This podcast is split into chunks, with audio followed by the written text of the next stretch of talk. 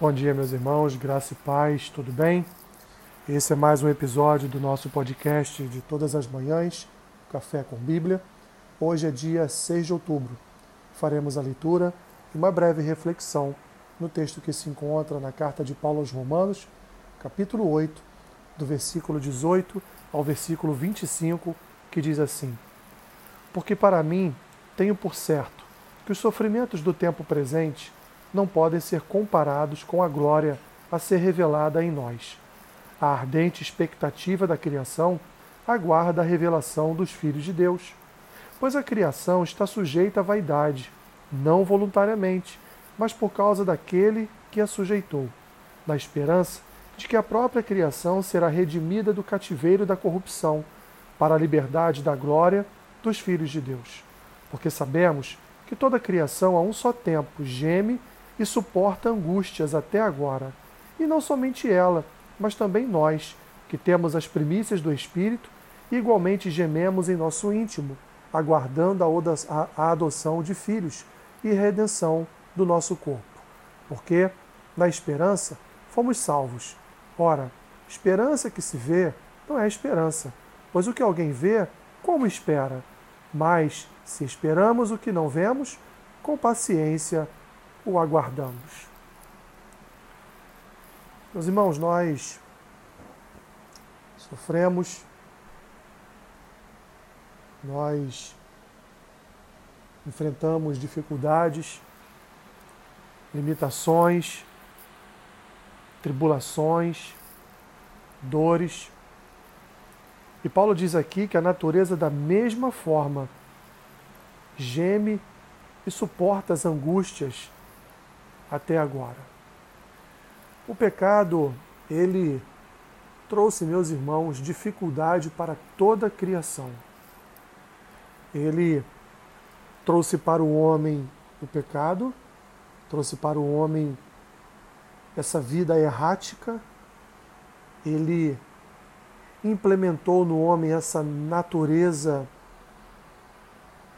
essa natureza adâmica maligna, que sempre nos aponta para o caminho do mal, sempre nos aponta para andarmos na direção contrária ao que ensina as Escrituras. E a natureza também sofreu em si mesma aquilo que, que o homem fez contra o Senhor.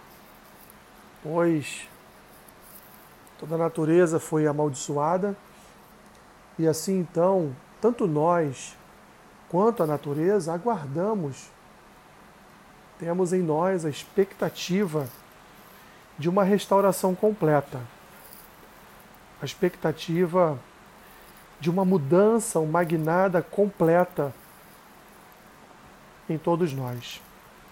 Paulo, ele fala sim dos sofrimentos do presente, ele fala, sim, meus irmãos, que Aqui nesta terra viveremos em angústias, viveremos de forma a suportar as dores neste mundo, mas Paulo também, ele ele nos convida a vivermos em esperança.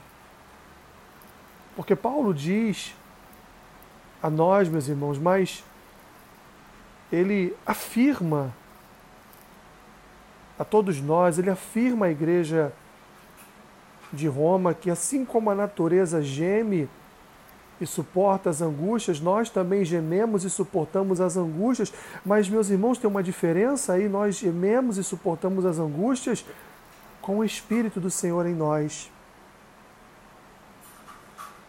E é o Espírito, é o Espírito que, que implementa em nosso coração essa natureza esperançosa, essa natureza longânima, essa natureza paciente que nos leva, nos conduz, meus irmãos, a aguardar, a esperar essa restauração completa a ser implementada por Jesus Cristo quando da sua volta, quando da nossa transformação por completo quando não mais habitaremos neste corpo mortal e sofrido, mas teremos uma nova roupagem, uma roupagem de glória, glorificada, santificada, pura.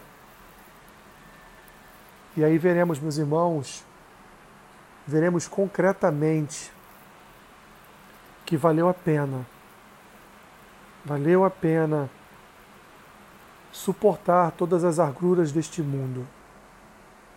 Paulo termina essa parte da sua, da sua carta dizendo para o povo: precisamos esperar, aguardar com paciência, porque o Senhor voltará e nos livrará de todas as dores desta terra.